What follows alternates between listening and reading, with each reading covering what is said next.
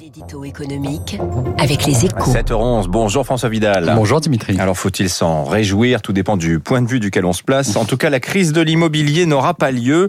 C'est ce qui ressort hein, des chiffres les plus fiables du marché, en l'occurrence ceux des notaires.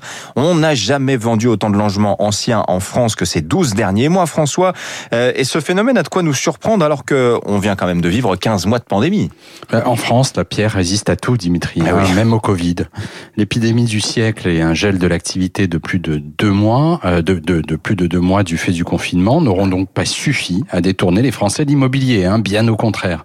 Il faut évidemment y voir l'effet du quoi qu'il en coûte, qui a sécurisé les acheteurs et leurs banques sur le niveau de leurs ressources, mais aussi bien sûr euh, des taux d'intérêt à la cave, hein, qui font de l'acquisition d'un logement l'un des placements financiers les plus rentables du moment.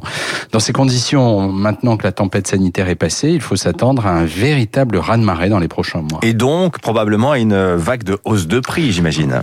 C'est absolument certain. hein. Non pas que les prix du mètre carré aient baissé ces derniers mois. En dehors de Paris, ils ont continué à monter de près de 6% à l'échelle du pays. Non, si les prix vont continuer leur progression, c'est qu'en France, tout est fait pour que ça arrive. hein. D'abord, euh, l'immobilier d'habitation est un marché de pénurie historiquement.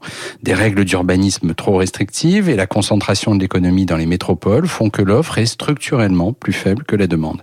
Il y a ensuite les banquiers euh, qui ont fait du crédit immobilier leur principal instrument de conquête et qui se mettent en quatre pour favoriser le financement des opérations.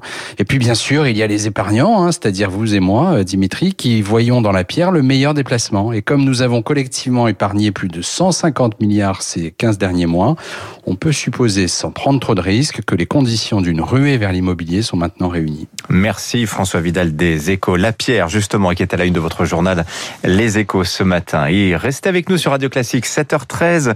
Notre invité ce matin, c'est Philippe de Sertine, l'économiste, pour son dernier livre paru chez Robert Laffont, Le Grand